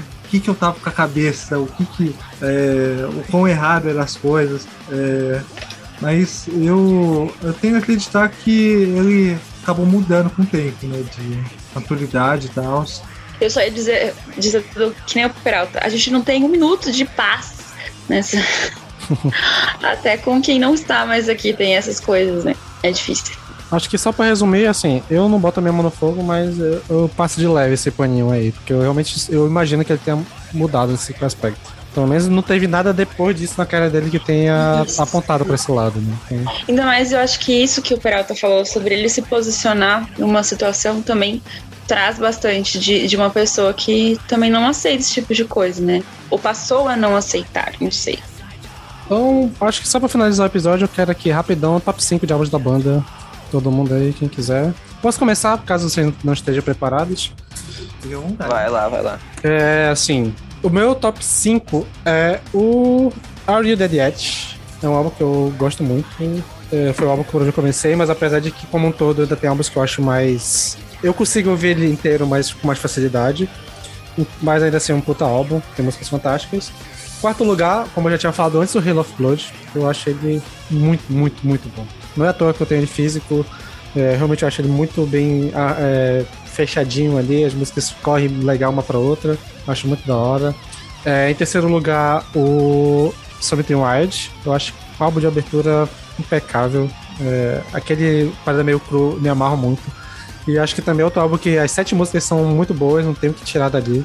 Acho que tirando um problema e a outra ali de, de produção, mas até aí não tinha o que fazer, né? Então acho que ele realmente é um álbum muito bom. Em segundo lugar, o Hate Crew Death Roll. Outro álbum fantástico. Acho que ali foi o ápice do que eles conseguiram fazer desse som americanizado. E para fechar, como eu falei durante o episódio, o Hate Breeder, que esse sim é impecável. Não tenho o que falar. Tudo ali é perfeito e fantástico. Vou tocar o meu, que eu já estava preparado. Então, quinto lugar, Hexed, que para mim é um encerramento incrível para a carreira da banda.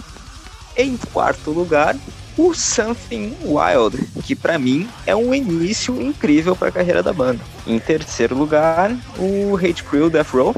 Em segundo, o Hate Breeder. E em primeiro vai pesar o meu todo lance emocional e, de apego, assim, e vai ser o Follow the Reaper. Tá, eu vou mandar o meu aqui. É... Nossa, de quinto para primeiro vai ser difícil, mas tá, o quinto, eu botaria o Something Wild. É um baita começo pra mim. E apesar de estar em quinto, é. Putz, é. É nivelado ali em cima, né? Aí o em quarto, o Hate, Hate Crew Dead Pro. É, em terceiro, o Hate Breeder. Em segundo, Fall the Reaper. E em primeiro, o Are You Dead Yet? Que pra mim é, é, Fall the Reaper e Are You Dead Yet, assim como é, foram um dos primeiros álbuns que eu ouvi junto com Something Wild, mas esses dois álbuns foi o que me pegou assim pra, é, acaba gostando muito da banda, acaba amando a banda. E Caralho. ouvindo por, por tempos e tempos. Ah, listas bem diferentes uma da outra por enquanto, né? Curioso. Ah, em quinto eu vou botar o Hexed. Acho que realmente é um puta álbum. E eu tem coisas nele que me, que me chamam mais atenção do que o primeiro. Então o primeiro vai ficar em sexto pra mim. É, em quarto vai ficar. é, em quarto vai ficar o Are You Dead Yet? Acho que ele é legal, acho que ele é maneiro, mas não sei. Acho que a barra tá lá muito em cima. Em terceiro vai o Follow the Reaper. Eu acho ele maneiro, acho ele legal, mas acho que não, não bate o segundo primeiro. E o segundo vai ficar o Hate Reader, que eu acho ele quase perfeito. Na verdade, eu acho ele bem, bem perfeito, mas é porque a sonoridade da guitarra do Hate Crew Death Row me pegou total. Assim, eu acho que essa mudança de, de dar mais atenção às guitarras e aos riffs que rolou no, no Hate Crew é um toque perfeito pra mim, assim, que me pegou legal. Eu, apesar do Hexit me dar esse feeling tenso, ele fica no meu quinto lugar. E em quarto, é uma briga entre o Something Wild e o Hate Crew Death Row, mas o Something Wild. Em terceiro, o Hate Crew Death Row, então, acaba subindo. Em segundo, Follow the Reaper. E em primeiro, Are You Dead Yet? Uau, caraca, todos diferentes. Bravo, Gostei.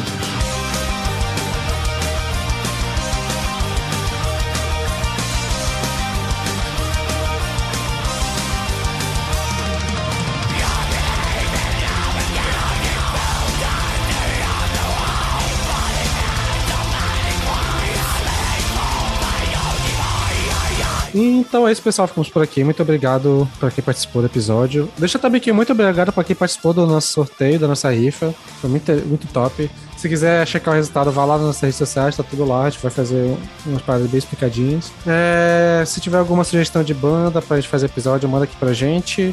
Muito obrigado pela participação de quem acompanha lá pela Twitch. Se você não acompanha ainda, chega lá com a gente. Não esqueça de checar todas as redes sociais. E é isso, até semana que vem. E pra encerrar o episódio, fiquem com a melhor banda da Suécia. Não, não é. Mas, pra mim é. Russell 47 do Hypocrisy.